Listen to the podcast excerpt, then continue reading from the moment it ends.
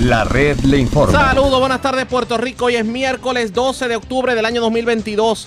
Damos inicio al resumen de noticias de mayor credibilidad en el país. Es la red le informa. Somos el noticiero estelar de la red informativa. Soy José Raúl Arriaga y a esta hora de la tarde vamos a pasar revista sobre lo más importante acontecido y lo hacemos a través de las emisoras que forman parte de la red que son Cumbre, Éxitos 1530, X61, Radio Grito y Red 93 www.redinformativa.net. Señores, las noticias ahora. Las noticias. La red le informa. Y estas son las informaciones más importantes en la red le informa para hoy miércoles 12 de octubre. Habrá escasez de plátanos y guineos del patio para el periodo navideño, así lo augura el presidente de la Asociación de Agricultores, quien de hecho confirmó que después de Fiona solo quedó de pie entre un 15 y un 20% de la cosecha local.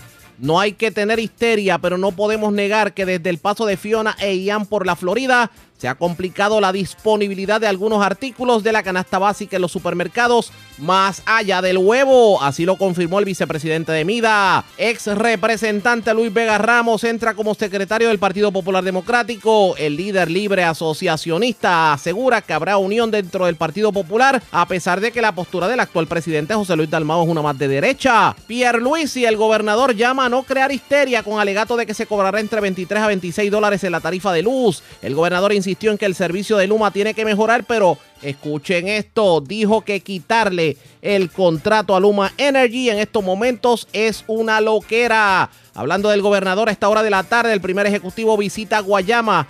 Está viendo sitios que fueron afectados por el paso de Fiona. Líder de organización Provida admite que se le fue la mano a uno de los portavoces de la organización cuando la semana pasada en una vista pública insinuó que el Estado tenía que obligar a las mujeres a parir. En condición de cuidado, mujer que fue arrollada frente a pizzería en Las Piedras. El conductor que la arrolló abandonó la escena. Arrestan tres jóvenes tras ocupárseles drogas en medio de intervención vehicular en Barranquitas y otras tantas personas arrestadas en intervenciones por drogas en Aguadilla e Isabela cargos criminales contra hombre que cometió actos lascivos contra joven en Arecibo y también cargos criminales contra otro hombre que fue sorprendido infraganti en el motel OK en la carretera vieja de Río Piedras a Caguas, enseñándole peliculitas frescas a una menor de edad. Desconocidos cargan con 6 mil dólares en efectivo que estaban en cartera dentro de vehículo estacionado en el Puma de la Pontezuela en Carolina. También le llevaron la cartera con cientos de dólares a hombre que se detuvo en su vehículo en carretera de Bayamón. Y dejaron al Centro de Bellas Artes de Vega Baja, escuche esto, sin sus lámparas. Esta es la red informativa de Puerto Rico.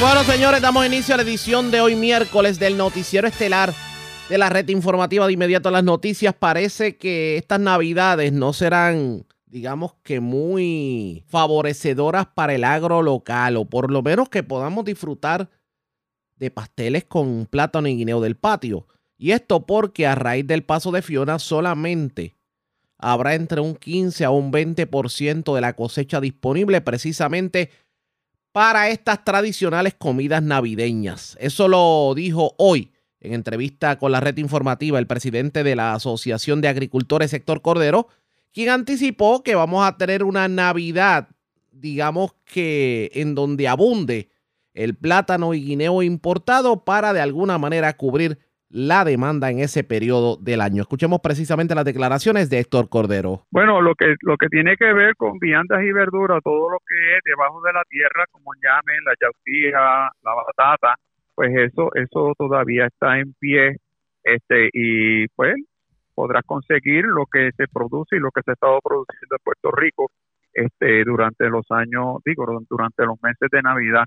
Lo que sí, pues este, entendemos que vamos a encontrar un disloque eh, en, los productos, básicamente lo que tiene que ver con plátanos y guineos, que quizás, quizás tengamos un disloque de unas tres a seis semanas donde el producto verdaderamente va a estar escaseando hasta tanto el Departamento de Agricultura no formalice eh, la importación de los mismos este, de, los países que pasen por medio del sedazo fitosanitario eh, y que ya el Departamento de Agricultura junto a la Universidad de Puerto Rico, recintos de ciencias agrícolas, este, comenzaron a, a visitar en esta semana.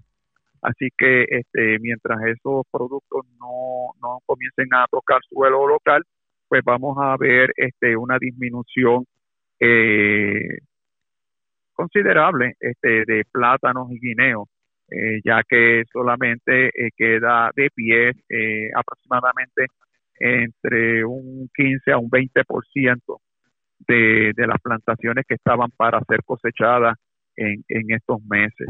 Repítame este, eso, ¿cómo fue que, me dijo de un 15 a un 20% fue lo que quedó después de Fiona en cuanto a plátanos y guineos a nivel local? Sí, correcto, entre un 15 a un 20%. La mayoría de ellos está en la región centro-norte de Puerto Rico y la región este eh, hacia, hacia el este de Puerto Rico. O sea, en Corozal hay plantaciones que, que pues, Fiona, mm, si pasó por allí, no dejó su insignia Así que, este, igual que en esa zona, quizá este de, Morovis, este, para mirando hacia más, hacia la costa norte, eh, hay, plantaciones que están de pie, inclusive en el mismo adjunta hay, hay plantaciones que las mismas montañas este, protegieron y que están y que están de pie pero este, representan entre un 15 a un 20% de lo que es el consumo local lo que significa que por este periodo eh, de una ventana que el Departamento de Agricultura va a estar abriendo de unos seis meses, pues eh, se va a tener que importar plátano y guineo de, pues, de los países que ellos este, pasen la inspección. Pero entonces tenemos que al menos concluir que estas navidades van a ser una en donde vamos a tener que disfrutar de los tradicionales pasteles con plátano y guineo importados. Correcto, correcto. Me imagino que, las pérdidas, me imagino que para que esos agricultores se recuperen, no va a ser fácil. Bueno, este, te voy a ser honesto, no es que no vaya a ser fácil, eh, es trabajoso y es riesgoso y es parte de lo que en el pellejo del agricultor tiene que estar. O sea, si una persona va a entrar a la agricultura, tiene que aprender, lo primero que tiene que aprender es que, número uno, la agricultura es altamente riesgosa. Número dos, la agricultura en Puerto Rico es altamente costosa. Este, y número tres, tienes que aprender a luchar con los productos importados. Eso es clave. Si alguien está soñando fuera de esa caja, pues que me enseñe en el país que vive para yo mudarme hacia ella. Para un agricultor sufrir pérdida, específicamente los que están en el área de farináceo, plátano y guineo, no necesitan ni una Fiona ni una María. Lo único que necesitan son vientos sostenidos de 55 millas por hora por un espacio de 5 a 10 minutos y eso te coge una plantación de plátano y guineo y te la deja como si hubiese pasado un rolo de estos de los que construye carretera. Así que este eh, para bien o para mal, la bendición que tuvimos fue que Fiona eh, cuando se sacudió los pies en la entrada de Puerto Rico entró como huracán y no como tormenta tropical porque al entrar como huracán, todos aquellos agricultores que decidieron asegurar sus cosechas, pues tienen la garantía de que van a recuperar por lo menos parte de la inversión que pueden ser utilizadas nuevamente en la reestructuración de sus fincas. Aquellos agricultores que confiaron en no garantizar, su, no asegurar su finca, pues saben que esto es a pulmón, volver otra vez a empezar. Existen ayudas que está dando el Departamento de Agricultura local al igual que el Departamento de Agricultura Federal, están ya abriendo las puertas para, para atender las reclamaciones. Este, la ventaja que tenemos sobre el caso de María es que como las comunicaciones no se cayeron, se ha adelantado mucho. Eh, yo diría que casi lo, lo equivalente a tres meses de trabajo, si comparamos con María, en cuanto al proceso de reclamación de, de los seguros eh, las expectativas de la Corporación de Seguros Agrícolas es que por lo menos para el mes de diciembre hayan podido pagar todas las reclamaciones. el Departamento de Agricultura Federal pues es un poquito más burocrático y más lento, pero sí ya están abriendo las solicitudes, están exhortando a los agricultores que se comuniquen con sus oficinas regionales para eh, orientarlos y demarcar así este, qué ayudas van a estar disponibles. Así que eh, nosotros creemos que dentro de este escenario, eh, entre las ayudas estatales y federales, por lo menos eh, hasta mediados eh, quizás el primer trimestre del año 2023 se van a estar recibiendo este, algún tipo de ayuda este, para levantar la agricultura. ¿Y Pero vuelvo y te digo, es bien riesgoso. Hay muchos agricultores que en el pasado este, se, se apertrecharon, eh, hicieron, hicieron diferentes tipos de prácticas, especialmente aquellos que bregan con estructuras y crearon estructuras mucho más fuertes y definitivamente pues las pérdidas han sido menores, pero son, son estructuras fuertes que son costosas y lamentablemente no todo el mundo tiene los recursos económicos para hacer ese tipo de inversión. Rapidito porque nos traiciona el tiempo en cuanto a los huevos se refiere, ¿cuál es su análisis? Pues sencillamente este, estamos viendo lo que es un fenómeno natural, una enfermedad que ha afectado adversamente a cerca de 50 millones de gallinas ponedoras que han tenido que ser puestas en sacrificio, son 50 millones de huevos menos diarios que están fluyendo en el mercado, por lo tanto, oferta y demanda, este, ocurre que al haber una oferta limitada, una demanda grande, el precio sube. Es todo lo que estamos viendo. Pero el agro puertorriqueño, digo, en este caso la avicultura puertorriqueña está preparada para al menos eh, dar la batalla y poder suplir algo de lo que se deja. Sí. se está supliendo lo que el mercado ha permitido y le ha dado oportunidad a los productores locales de ocupar el 20% de la producción local. Se está supliendo, se está yendo, se está yendo a buen precio si lo compara con el huevo mediano americano, está más barato porque la docena de huevos del país grande está eh, en aproximadamente 4.80 a, 5.50 versus el huevo mediano americano que ya está en 6 dólares la docena. O sea, tiene un huevo más grande a un mejor precio. Eso está ocasionando de que básicamente el huevo del país se esté moviendo muy bien. Expresiones de Héctor Cordero, lo escucharon en cuanto a lo que tiene que ver con el plátano y el guineo. Así que vamos a tener unas navidades, digamos, en donde vamos a tener que conformarnos con, con viandas y verduras del agro importado, porque la cosecha puertorriqueña se vio un poquito estremecida con Fiona. ¿Qué va a ocurrir pendientes a la red informativa? Presentamos las condiciones del tiempo para hoy.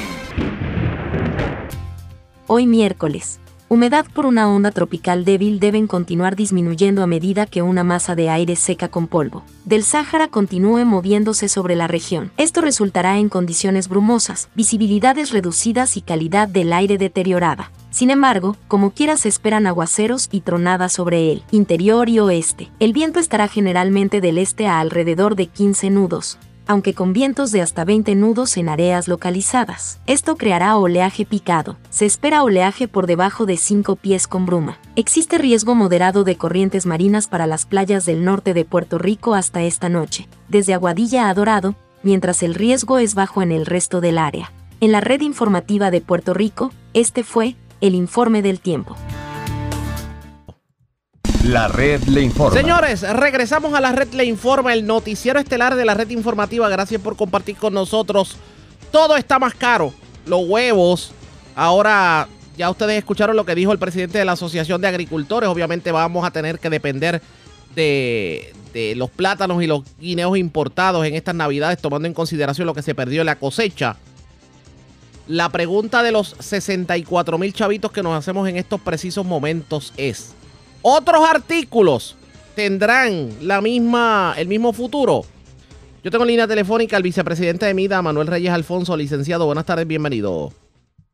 Saludos, Arriaga, a ti y a los amigos que te escuchan. Gracias por compartir con nosotros, licenciado.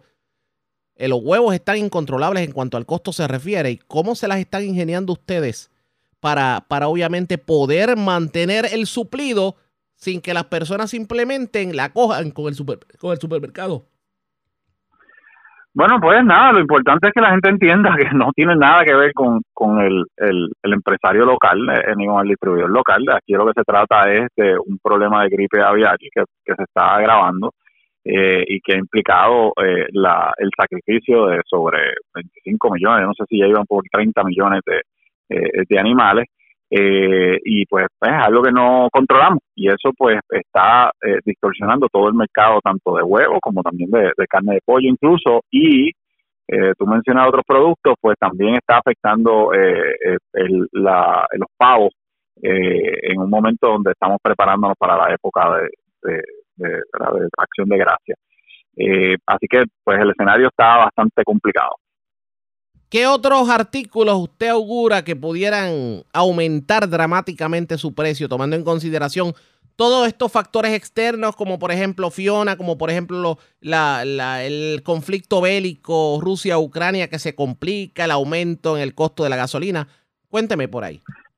Pues mira, eh, eh, cuando hablamos de alimentos, yo siempre empiezo con la aclaración de que estamos hablando de miles de productos eh, y cada uno pues se comporta de una forma distinta. Así que para efectos de discusión uno trata de generalizar, pero que la gente tenga conciencia que siempre va a haber productos alternativos y, y pues variación de precio en, en, otros artículos. Pero, pero el escenario general se ve complicado, ya venía complicado por la pandemia, no se había y todavía no se ha normalizado eh, una vez notada la canción pues hay unas implicaciones directas, como por ejemplo se pierde la producción local en muchas cosas. Eh, eh, y quizás el, artículo que más eh, nos preocupa ahora es el tema del plátano, del plátano verde, que no hay, entonces desaparece la producción local.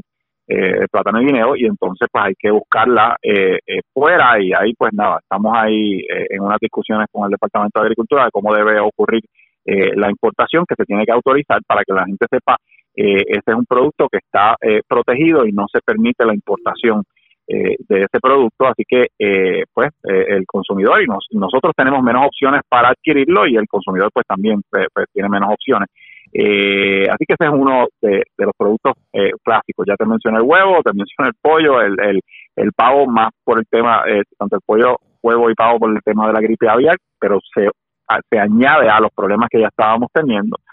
Eh, y eh, pues lo que ha estado pasando también en Florida lo estamos monitoreando con el, desastre provocado por Ian eh, y cómo la recuperación nos puede afectar la cadena de abastos que ya está complicada. En el ejemplo que más estamos monitoreando es la disponibilidad de camioneros para transportar la mercancía y llevarla hasta Jacksonville y traerla acá, que ya era un dolor de cabeza y, y si y si la recuperación de Florida entonces ala eh, esos recursos, pues, pues nada, pues puede complicarnos el panorama. Así que todo, todo estamos eh, monitoreándolo eh, y pues no, no, no hay que tener histeria.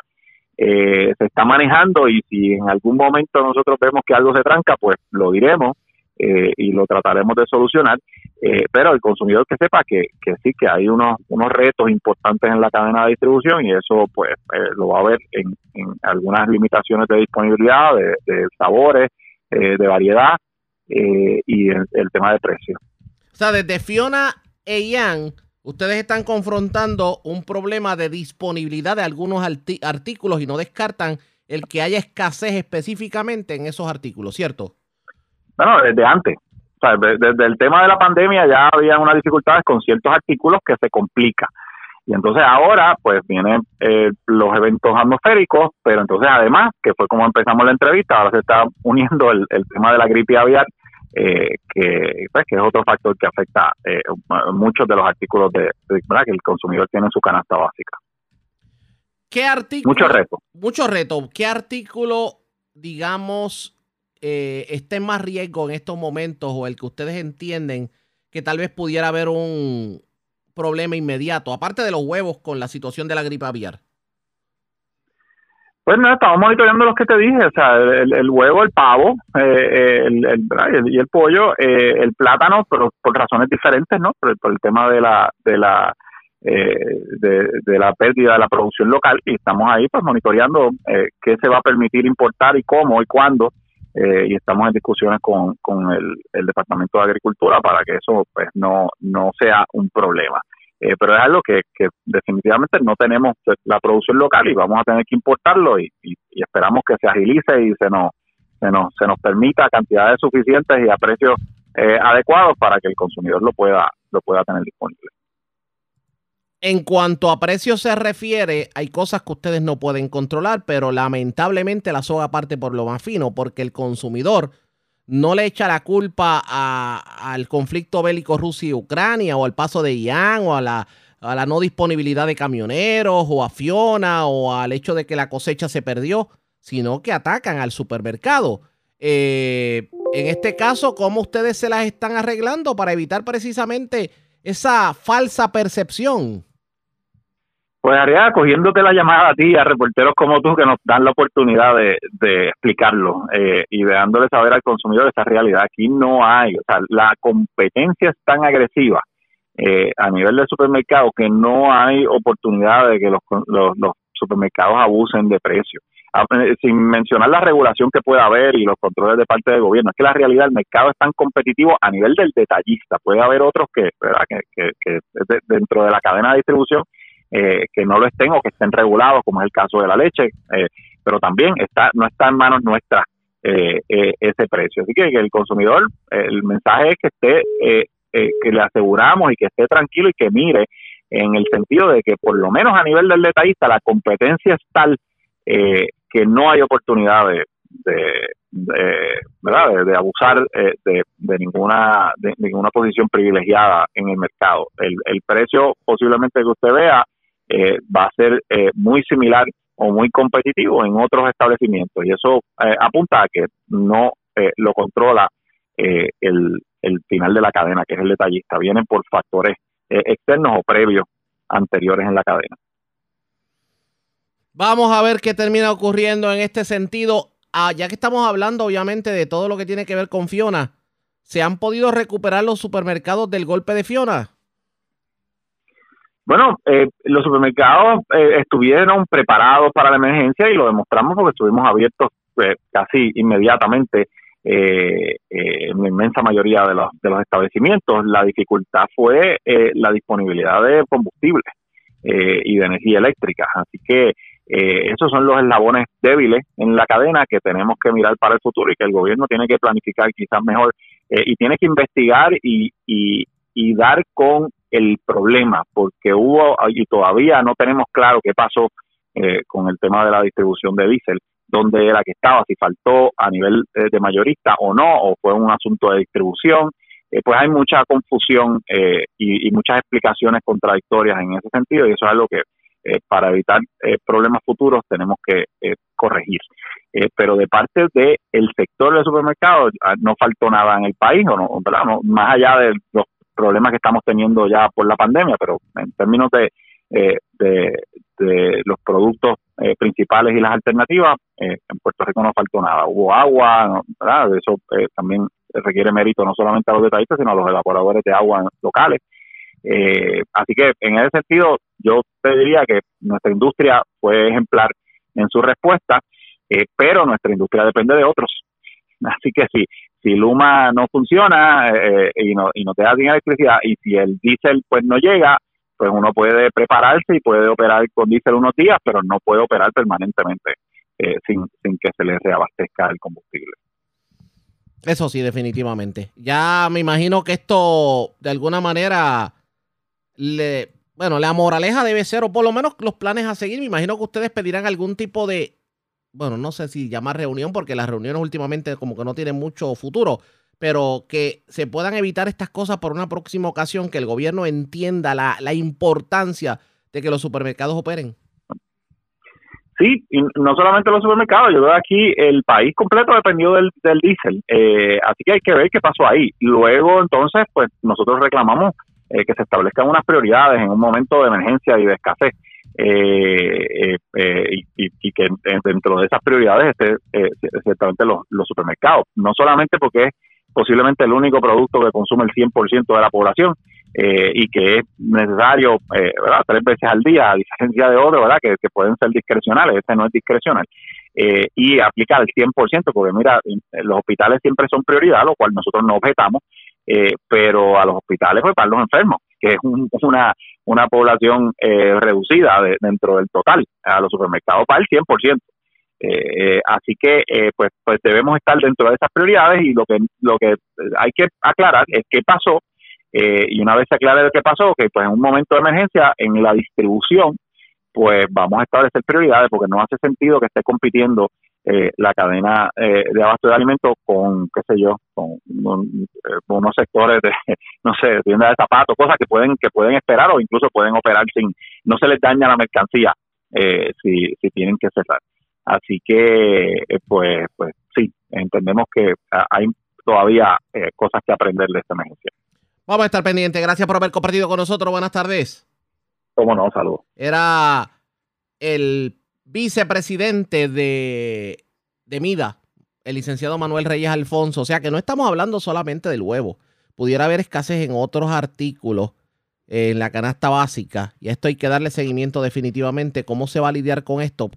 Cuando se da este tipo de escasez o de, digamos, poca disponibilidad, los precios tienden a aumentar. Y ahí es que está la, la situación peligrosa. ¿Qué va a ocurrir? Pendientes a la red informativa. La red le informa. Cuando regresemos, Luis Vega Ramos, el nuevo secretario general del Partido Popular Democrático, ¿cómo nos explica que un libre asociacionista se haya unido a un popular de derecha, como es el presidente del Partido Popular Democrático, para lidiar los destinos de uno de los principales partidos políticos del país? ¿Llegó la unión dentro del Partido Popular? Lo discutimos luego de la pausa, regresamos en breve.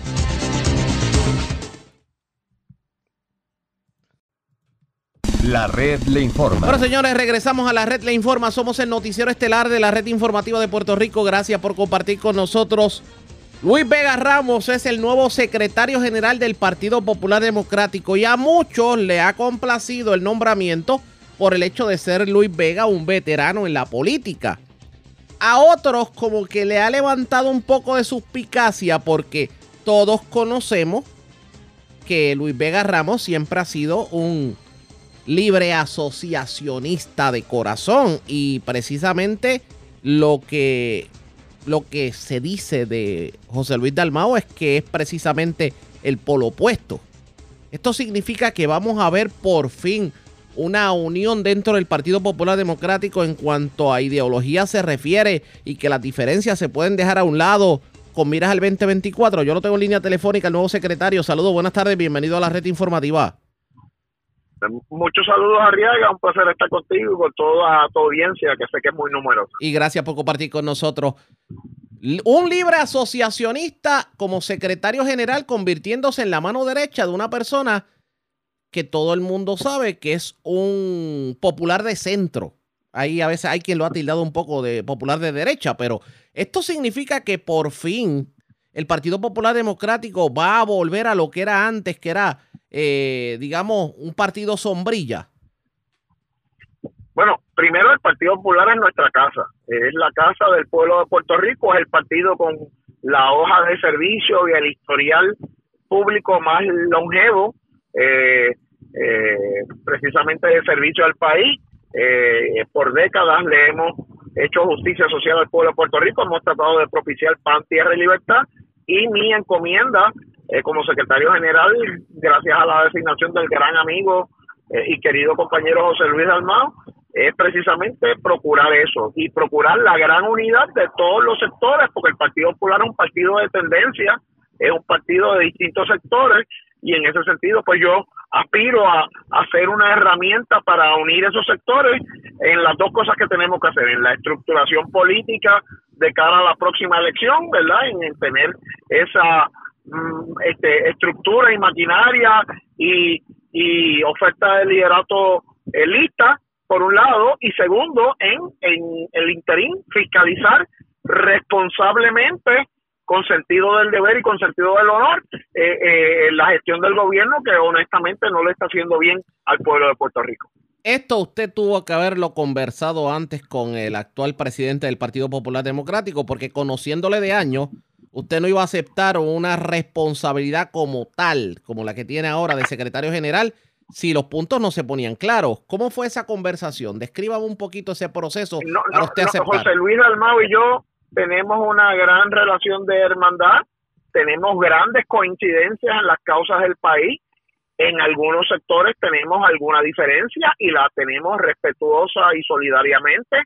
Y, y sí, hemos estado hablando desde toda la vida de cómo servirle al país, cómo hacerlo a través del Partido Popular Democrático y sí, en los últimos días pues él ha hecho unos acercamientos de cómo él cree que yo puedo asistirlo a él y al Partido Popular en esta etapa de reorganización y reconstrucción de la estructura política de nuestra colectividad de cara a las elecciones del, del, del 2024. Así que yo me siento muy honrado, muy cómodo y muy listo para asistir no solo a José Luis Almao, sino a la estructura y al liderato del Partido Popular Democrático, con los que ya estoy conversando, precisamente para ponernos en posición de ser alternativa al mal gobierno que tiene Puerto Rico. ¿Qué es lo primero que usted haría como secretario del Partido Popular para precisamente buscar esa unidad con miras al 2024? Bueno, lo primero que estoy haciendo es precisamente ponerme al servicio y, disponible eh, de todas las figuras de liderato que nuestro partido ha tenido. Así que eh, eh, he tenido unas primeras 24 horas de, conversaciones y llamadas intensas, sigo teniéndolas, probablemente esté el resto de la semana hasta el viernes, que es la Junta de Gobierno, donde se discutirá no solo mi designación, sino, lo, sino la designación de la subsecretaria Nina Valedón, que es un recurso extraordinario, es una joven mujer profesional eh, que trae este grandes activos para el Partido Popular Democrático y que y que entonces presentaremos verdad una primera línea de, de, plan de reorganización o de plan de, de trabajo en esa junta en esa junta de gobierno del viernes pero eh, entre entre aquí y el viernes pues yo voy a seguir comunicándome directamente y activamente con el liderato de nuestro partido para eh, dejarles saber que estoy este, a su disposición y para dejarles saber que el Partido Popular está listo para asumir su rol, que estamos en pleno proceso de reorganización y que la fiscalización y la presentación de alternativas para un nuevo Puerto Rico están listas eh, para discutirse con el pueblo del país.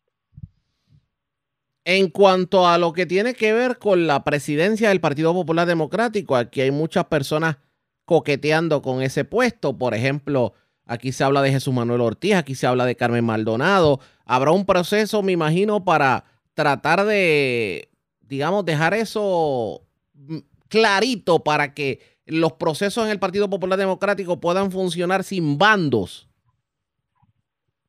Bueno, e, el, el liderato del Partido Popular, no solo la presidencia, la vicepresidencia, la junta de gobierno completa, va a ser seleccionada y dirigida por el pueblo popular en votación abierta.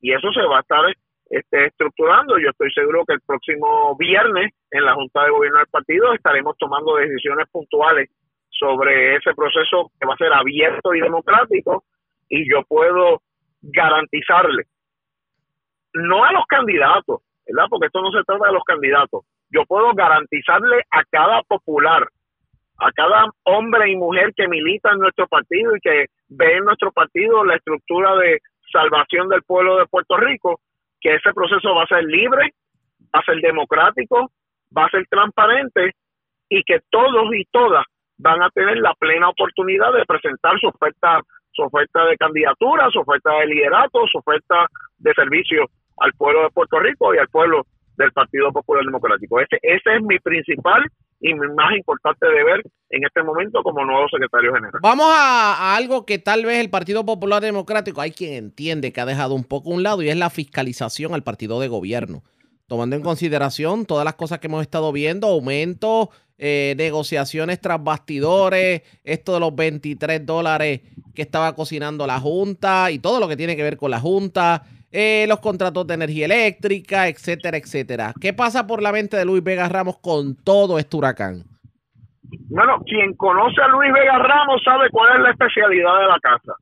Y nosotros, eh, ante la denuncia de corrupción, ante los problemas de decisiones de política pública, nunca nos ha temblado el pulso en hacer las denuncias que corresponden y ahora, con la responsabilidad de la Secretaría General eh, y del Partido Popular Democrático, pues habremos de, de reasumir esa tarea, tarea de fiscalización agresiva junto a nuestra subsecretaria Nina Valedón, junto a nuestros legisladores y legisladoras y junto a nuestros alcaldes y alcaldesas. Vamos a eh, eh, reactivar con mucha responsabilidad, pero también con mucha agresividad el proceso de fiscalizar eh, los procesos del actual gobierno, que me parece que son procesos que desgraciadamente no le están haciendo bien al pueblo de Puerto Rico, en sectores como energía eléctrica, en sectores como la calidad de vida, en sectores como la reactivación de nuestra economía y la reconstrucción después de las situaciones difíciles que Puerto Rico ha enfrentado durante los pasados años. Así que eh, sepa el país y particularmente sepa el gobierno del PNP de Pedro Pierluisi y Jennifer González que el Partido Popular está listo para asumir su rol de principal y único partido de oposición eh, en Puerto Rico. Bueno, vamos a estar pendientes a lo que ocurre en este sentido. Gracias por haber compartido con nosotros.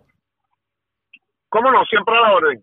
¿Cómo no? Era el nuevo secretario general del Partido Popular Democrático, Luis Vega Ramos. De hecho, precisamente sobre ese mismo tema, el presidente del Partido Popular Democrático, José Luis Dalmao, rechazó que con la renuncia de Ramón Luis Cruz Burgos como secretario se busque de alguna forma limitar la participación de populares o acallarlos. Tenemos que recordar que aunque Luis Vega Ramos es un libre asociacionista y precisamente José Luis Dalmau no, no es menos cierto que Luis Vega es asesor de José Luis Dalmau en, su oficina legislativa, que estamos hablando de jefe y empleado. ¿Qué va a terminar ocurriendo de aquí en adelante? Ustedes pendientes a la red informativa. Pero ya que estamos hablando precisamente del Partido Popular Democrático, eso eh, ya ustedes escucharon lo que nos dijo Luis Vega Ramos. Pero ¿qué pasa por la mente de la nueva subsecretaria del Partido Popular Democrático, la líder feminista Nina Valedón? Vamos a escuchar lo que le dijo a Denis Pérez de Noticel. El mismo presidente José Luis Dalmau ha estado visitando reorganizaciones de unidades electorales que como tú sabes no es algo típico en los presidentes de los partidos, ¿verdad? Usualmente eh, se limitan a ir a las reuniones de distrito, municipales, pero Dalmau ha estado en unidades en zonas rurales eh, a lo largo y ancho de Puerto Rico. Y creo que es uno de los activos que estamos teniendo durante esta presidencia, que estamos yendo a la base directamente a tener ese contacto con la gente y hacer las estructuras del partido presentes. Y ese, ese, hay, hay, cosas que yo no he comprendido de, de, lo que ocurrió con, bueno, lo he comprendido más en el trasfondo, ¿verdad? Porque uno conoce, o sea, a José Luis Dalmao, obviamente, y no lo podemos evitar eh, ver así, eh, aspira a la presidencia del Partido Popular Democrático. Hay una serie de, de, de cositas, ¿verdad? interioridades que, que, todos conocemos con relación a, a, a la salida de, Ramón Luis eh, Cruz Burgos, pero me pregunto la figura de Luis, o sea, ¿cuán justo es que ahora, ahora, a esta etapa del juego, digan, no, es que queremos, queríamos un secretario que no fuera candidato, pero es que cuando lo reclutaron, ustedes sabían que era no solamente un, incumbente, sino que aspiraría a la reelección. Bueno, en el caso de, Ramón Luis, tengo que reiterar la, la, comunicación excelente que tenemos con él eh, y, y la relación de cariño y respeto que existe entre el presidente de Almao y Ramón Luis Cruz El presidente ha sido franco y ha dicho que él es el padrino del hijo del representante. Sí, que es una relación, ¿verdad?, de, mentoría y de familia que han tenido que continúa. Eh, yo creo que Ramón Luis hizo una labor importante que tenía que hacerse durante el periodo de su incumbencia y dentro de ese periodo de su incumbencia eh, no era necesario que entráramos en otras dinámicas que ocupan más tiempo particularmente por el embate del huracán Fiona en la zona centro-sur oriental de Puerto Rico, que compone la mayoría de los municipios que representa el representante Cruz Burgos, se hace más necesario que él se enfoque en las necesidades del distrito. Entonces, eh, creo que ha, hecho una determinación con mucho desprendimiento eh, patriótico y dándole prioridad a las necesidades de su gente eh, y dándole prioridad a los esfuerzos de reconstrucción en los que tiene que estar inverso en este momento. ¿Usted particularmente apoya la aspiración a la presidencia de José Luis Dalmau? Yo soy su secretaria del Partido Popular. Tengo un rol institucional en el Partido Popular. Tenemos que velar porque todos los procedimientos se lleven acorde, que todos los aspirantes y las aspirantes a los distintos cargos que vamos a estar escogiendo en febrero sienten la confianza en esos procesos se vele por la sanidad de esos procesos y que el pueblo popular pueda expresarse como nunca antes eh, de manera histórica en que vamos a escoger a todos los miembros de la Junta de Gobierno del Partido Popular mediante una votación abierta, no de los delegados, que son, ¿verdad?, el corazón del rollo de los partidos, sino de todo el pueblo que se siente identificado con el Partido Popular y quiera votar en una primaria de pueblo. ¿Cuándo va a ocurrir? Esto está planteado para febrero, finales de febrero. O sea que de aquí a febrero del 2023 todavía no se sabrá quién verdaderamente se queda como presidente del Partido Popular Democrático o quién pudiera aspirar a la gobernación. Así que esto apenas comienza, ustedes pendientes a la red informativa. La red le Cuando informa. regresemos vamos a noticias del ámbito policíaco, entre las que tenemos que destacar. Se reportó un incidente de violencia de género en la zona de Arecibo. Una persona fue detenida precisamente por agredir a su pareja. También se llevaron 6 mil dólares de un vehículo estacionado en una estación de gasolina en la zona noreste de Puerto Rico. También murió, eh, bueno, se encuentra en condición grave una asambleísta municipal que fue arrollada frente a la pizzería de April Gardens en Las Piedras por un conductor que se fue a la huida. Y escuchen esto. En una lavadora del residencial El Semien Luquillo encontraron armas y drogas. Es lo próximo, la pausa, regresamos.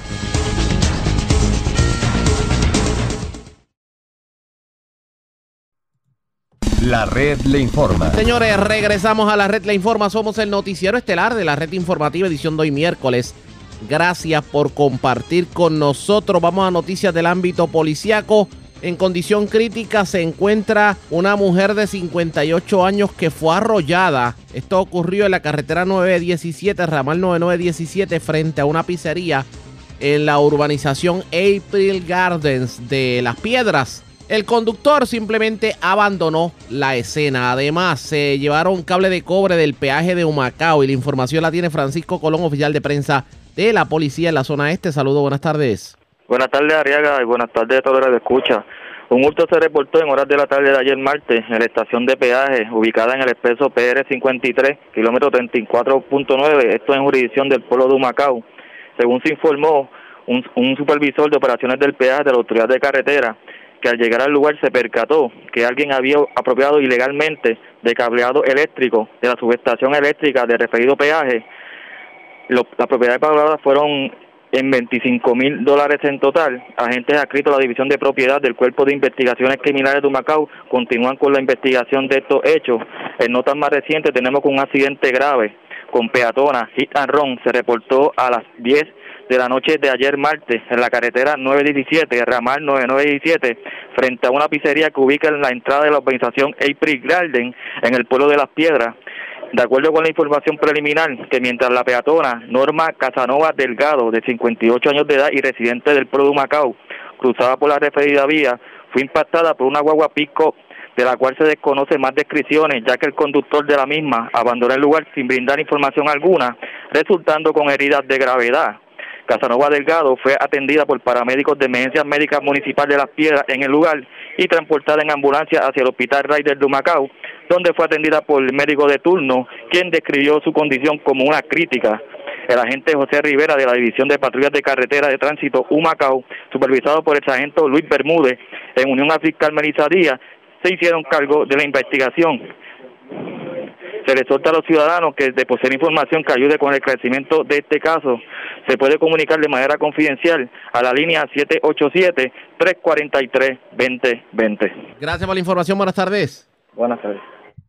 Gracias, era Francisco Colón, oficial de prensa de la policía en Humacao, de la zona este. Vamos al sur de Puerto Rico, porque se arrestó una persona la cual se le atribuye haber agredido a su pareja en presencia de menores esto ocurrió en Ponce. Además, también se arrestaron varias personas, se erradicaron cargos criminales por ley de armas y sustancias controladas en medio de una intervención en el residencial Ponce Housing.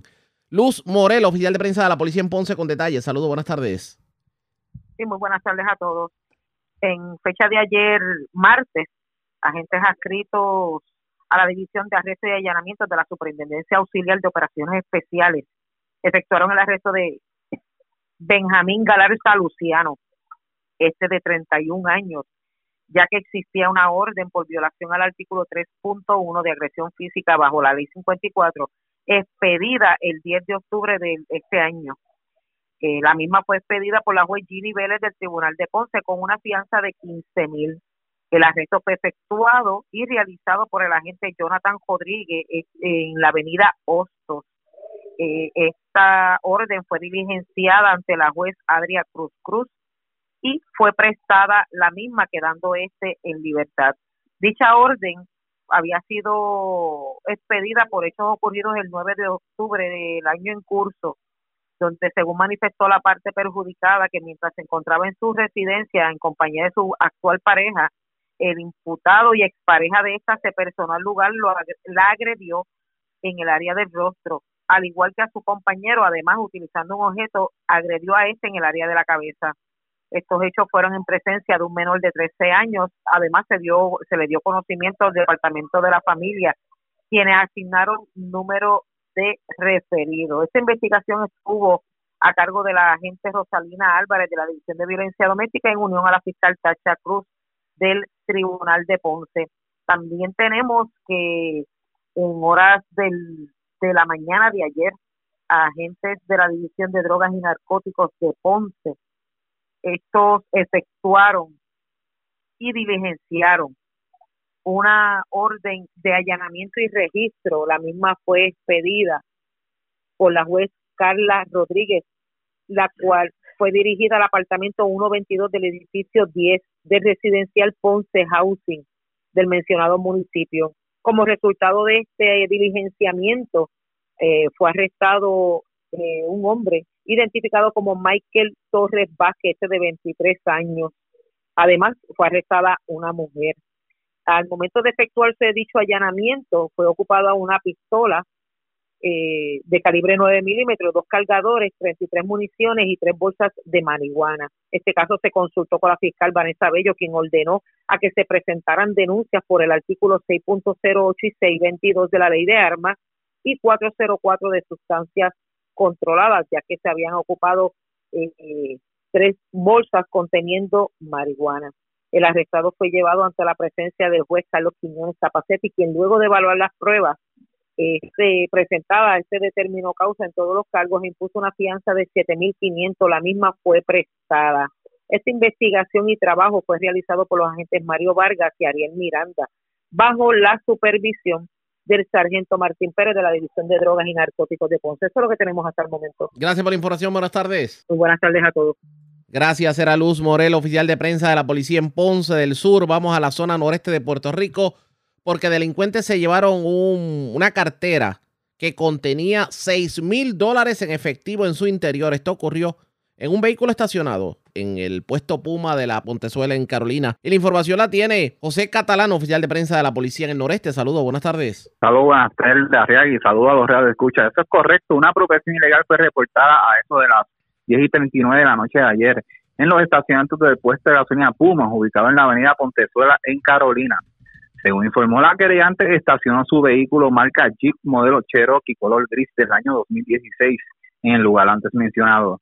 Y al regresar por el mismo, se percató que alguien obtuvo acceso al mismo apropiándose ilegalmente de su cartera color negra, que en su interior contenían documentos personales y seis mil dólares en efectivo.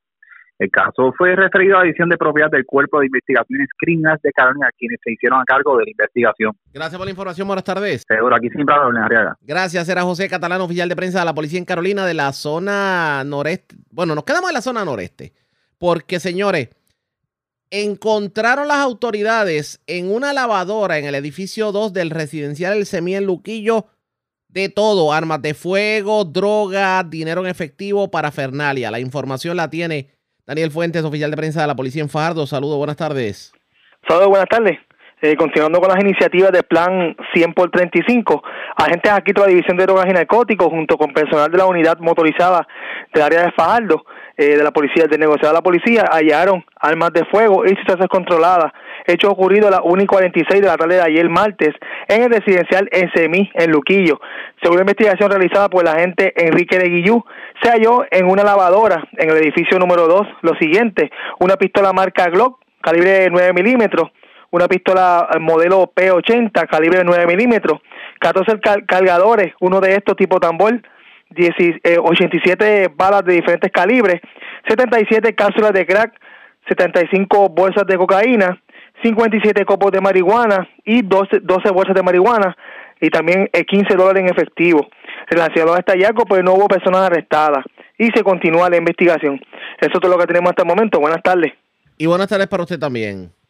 Gracias, era Daniel Fuentes, oficial de prensa de la policía en Fajardo, de la zona noreste. Vamos a la norte, porque señores, vivo de milagro se encuentra un hombre que fue herido de bala, un hecho ocurrido en Manatí. También en Manatí se reportó un accidente de carácter grave. También en Manatí se erradicaron cargos criminales contra un hombre por violencia de género Y en Arecibo también se radicaron cargos contra otro hombre, por esta vez por actos lascivos contra una joven. La información la tiene el Malvarado, oficial de prensa de la policía en Arecibo. Saludos, buenas tardes. Sí, buenas tardes. Tenemos que se reportó a través del sistema de emergencias 911 un herido de bala en la tarde de ayer en el barrio Cantito, cerca del parque de pelotas en el pueblo de Manatí. Según informó el agente Rubén Acevedo de la División de Robo del área de Arecibo, que en el lugar antes mencionado fue herido de bala Anthony Vega Olivera, de 21 años, residente del mencionado pueblo. Eh, Vega Olivera fue transportado a una institución hospitalaria y su condición fue descrita como estable. El caso se continuará investigando. También tenemos que se reportó, bueno, en la tarde de ayer martes también se radicaron cargos por actos lascivos contra José Cruz Morales, alias Cano, de, de 53 años, residente del pueblo de Arecibo. El caso fue presentado ante, el juez, ante la juez Michelle Camacho del Tribunal de Arecibo, quien luego de escuchar la prueba determinó causa para arresto, fijando una fianza de 75 mil dólares, la cual no prestó, siendo ingresado en la cárcel de Bayamón hasta la vista preliminar el 26 de octubre. Investiga el agente Wilnelly Medina López de la División de Delitos Sexuales del área de Arecibo, eh, en unión al fiscal Luis Vega. Estos hechos ocurren para la fecha del 19 de junio del año en curso en el pueblo de Arecibo, donde el imputado alegadamente cometió los hechos contra una joven de 18 años. También tenemos que se reportó un accidente de carácter grave en hechos reportados en la carretera 643, kilómetro 0.2 del barrio Pugnado en el pueblo de Manatí. Según se informa que mientras José Pagan Rivera conducía un vehículo Toyota Corolla color gris del año 99 por el lugar antes mencionado, este invade el carril contrario, lo que provoca que impactara con la parte frontal delantera, perdón, al lado izquierdo de la parte lateral izquierda del vehículo Nissan Sentra color gris, conducido por el señor Rafael de Jesús Ocasio, de 85 años. Jesús de Jesús Ocasio fue transportado al Hospital Doctor Center, atendido por el médico de turno y diagnosticado con diferentes traumas en diferentes partes del cuerpo y su condición era de cuidado. Investigó el agente Joel Ortiz Rosado de Patrullas de Carretera de Manatí y el caso se consultó con el fiscal Ismael Ortiz, quien instruyó la ocupación del vehículo para fines de inspección. También le fueron radicados cargos por maltrato de la ley 5.4 en la tarde de ayer a Ricardo Molina Dávila, de 27 años. Perdón, residente de Vega Baja. De acuerdo a la investigación, para la fecha del 10 de octubre, en Manatí, el imputado agredió a su cónyuge. La prueba fue presentada ante la juez Michelle Camacho del Tribunal de Arecibo quien luego de escuchar la prueba determinó causa para arresto, le señaló una fianza de cinco mil dólares, la cual no prestó, siendo ingresado en el complejo correccional de Bayamón hasta su vista preliminar el 26 de octubre. Esto lo investigó el agente Edwin Rivera de la División de Violencia Doméstica bajo la supervisión de la sargento Jessica Pérez. Queremos exhortar a la ciudadanía que se comuniquen de manera confidencial si conocen de la comisión de algún delito al 787-343-2020. Eso es todo lo que tenemos por el momento. Que tengan todos buenas tardes. Y buenas tardes para usted también. Era el Malvarado, oficial de prensa de la Policía en Arecibo. Más noticias del ámbito policíaco en nuestra segunda hora de programación. Pero señores, esta hora de la tarde hacemos lo siguiente. La red le Nos vamos a una pausa, identificamos nuestra cadena de emisoras en todo Puerto Rico y regresamos con más en esta edición de hoy miércoles del noticiero estelar de la red informativa. La red le informa. Señores, iniciamos nuestra segunda hora de programación. El resumen de noticias de mayor credibilidad en el país es la red le informa. Somos el noticiero estelar de la red informativa edición de hoy. Miércoles 12 de octubre. Vamos a continuar pasando revistas sobre lo más importante acontecido lo hacemos como siempre a través de las emisoras que forman parte de la red que son Cumbre, Éxitos 1530, X61, Radio Grito y Red 93, www.redinformativa.net. Señores, las noticias ahora. Las noticias. La red le informa. Y estas son las informaciones más importantes en la red le informa para hoy miércoles 12 de octubre. Habrá escasez de plátanos y quineos del patio para el periodo navideño, así lo augura el presidente de la Asociación de Agricultores, quien de hecho confirmó que después de Fiona solo quedó de pie entre un 15 y un 20% de la cosecha local. No hay que tener histeria, pero no podemos negar que desde el paso de Fiona e Ian por la Florida se ha complicado la disponibilidad de algunos artículos de la canasta básica en los supermercados más allá del huevo. Así lo confirmó el vicepresidente de Mida. Ex representante Luis Vega Ramos entra como secretario del Partido Popular Democrático. El líder libre asociacionista asegura que habrá unión dentro del Partido Popular a pesar de que la postura del actual presidente José Luis Dalmao es una más de derecha. Pierre Luis y el gobernador llama a no crear histeria con alegato de que se cobrará entre 23 a 26 dólares en la tarifa de luz. El gobernador insistió en que el servicio de Luma tiene que mejorar, pero escuchen esto, dijo que quitarle el contrato a Luma Energy en estos momentos es una loquera. Hablando del gobernador a esta hora de la tarde, el primer ejecutivo visita Guayama. Está viendo sitios que fueron afectados por el paso de Fiona. Líder de organización Provida admite que se le fue la mano a uno de los portavoces de la organización cuando la semana pasada en una vista pública insinuó que el Estado tenía que obligar a las mujeres a parir. En condición de cuidado, mujer que fue arrollada frente a pizzería en Las Piedras. El conductor que la arrolló abandonó la escena. Arrestan tres jóvenes tras ocupárseles drogas en medio de intervención vehicular en Barranquitas y otras tantas personas arrestadas en intervenciones por drogas en Aguadilla e Isabela cargos criminales contra hombre que cometió actos lascivos contra joven en Arecibo y también cargos criminales contra otro hombre que fue sorprendido infraganti en el motel OK en la carretera vieja de Río Piedras a Caguas, enseñándole peliculitas frescas a una menor de edad. Desconocidos cargan con 6 mil dólares en efectivo que estaban en cartera dentro de vehículo estacionado en el Puma de la Pontesola en Carolina. También le llevaron la cartera con cientos de dólares a hombre que se detuvo en su vehículo en carretera de Bayamón. Y dejaron al Centro de Bellas Artes de Vega Baja. Escuche esto sin sus lámparas. Esta es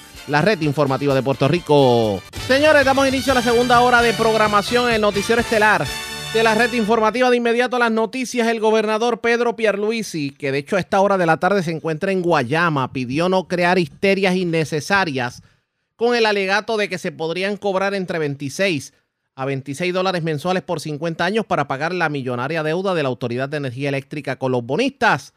Esta mañana el primer ejecutivo dijo que esa discusión no está en el tapete, sino un caso judicial para transar una deuda ante la juez Laura Taylor Swain y afirmó que en ese proceso judicial en la actualidad está pendiente que la Junta de Supervisión Fiscal someta en o antes del 1 de diciembre un plan de ajuste de la deuda. Quien único puede decidir es Taylor Swain. Yo solo voy a apoyar el plan de ajuste si es sostenible, si es justo, si es razonable para nuestro pueblo. Así dijo el primer ejecutivo. Y también el gobernador ha planteado en el pasado que no apoyaría un aumento tarifario para saldar la deuda.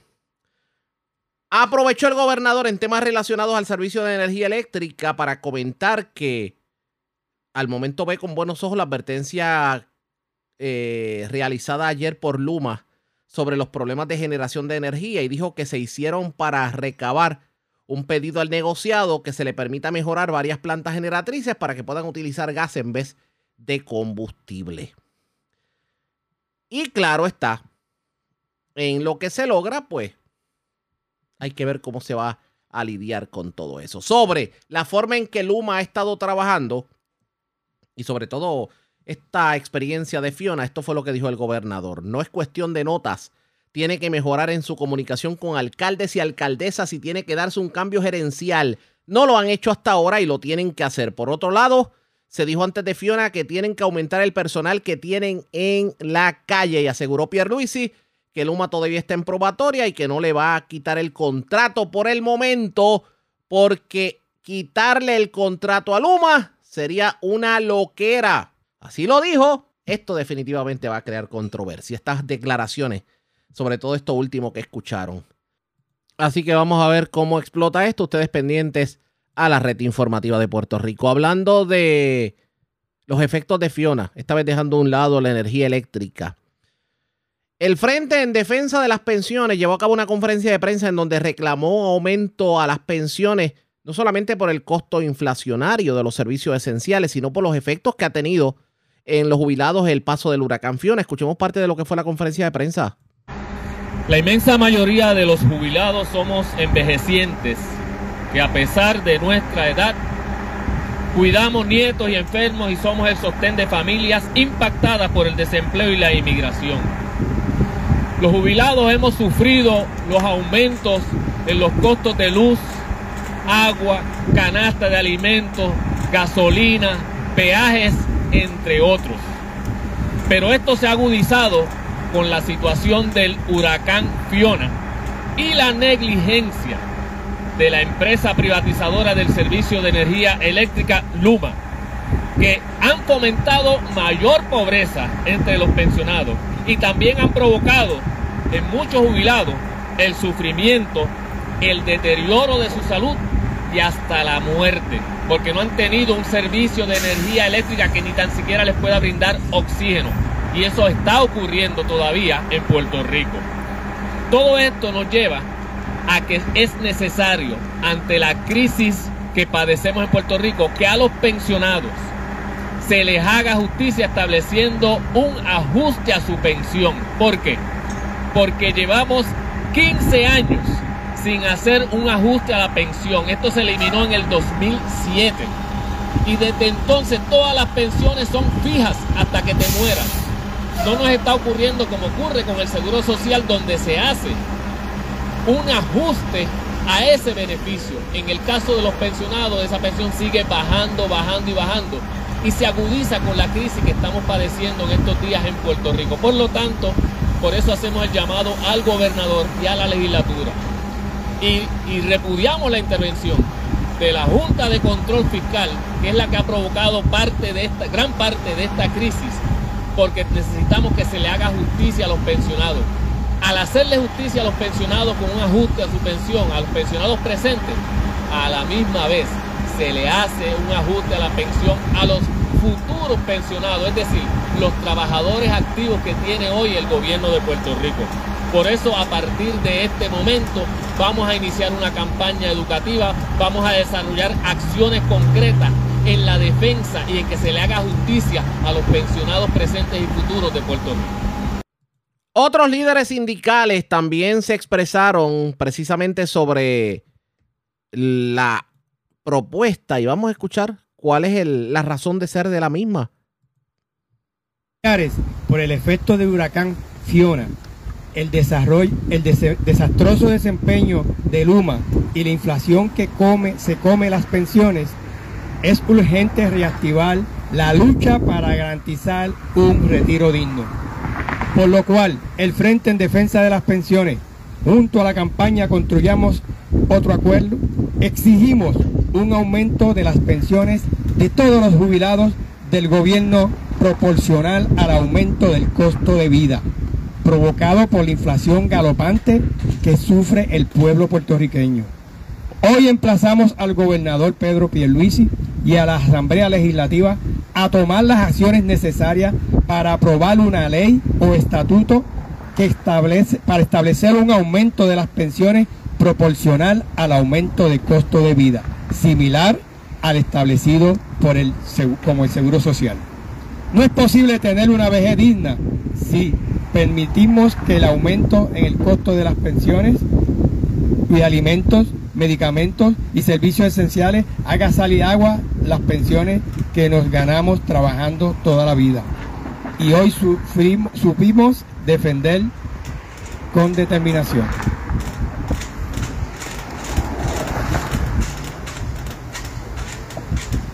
En los pasados años los pensionados del gobierno fuimos perdiendo múltiples beneficios como el bono de medicamentos y la aportación al plan médico.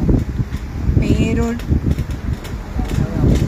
pero nos cansamos del abuso y a través del Frente en Defensa de las Pensiones luchamos hasta derrotar el recorte del 8.5% a nuestras pensiones, que era promovido por la Junta de Control Fiscal en el plan de ajuste de la deuda del gobierno. Esa fue una victoria importante que hoy tenemos que seguir defendiendo. En el diario vivir las pensiones están siendo recortadas por el aumento del costo de vida.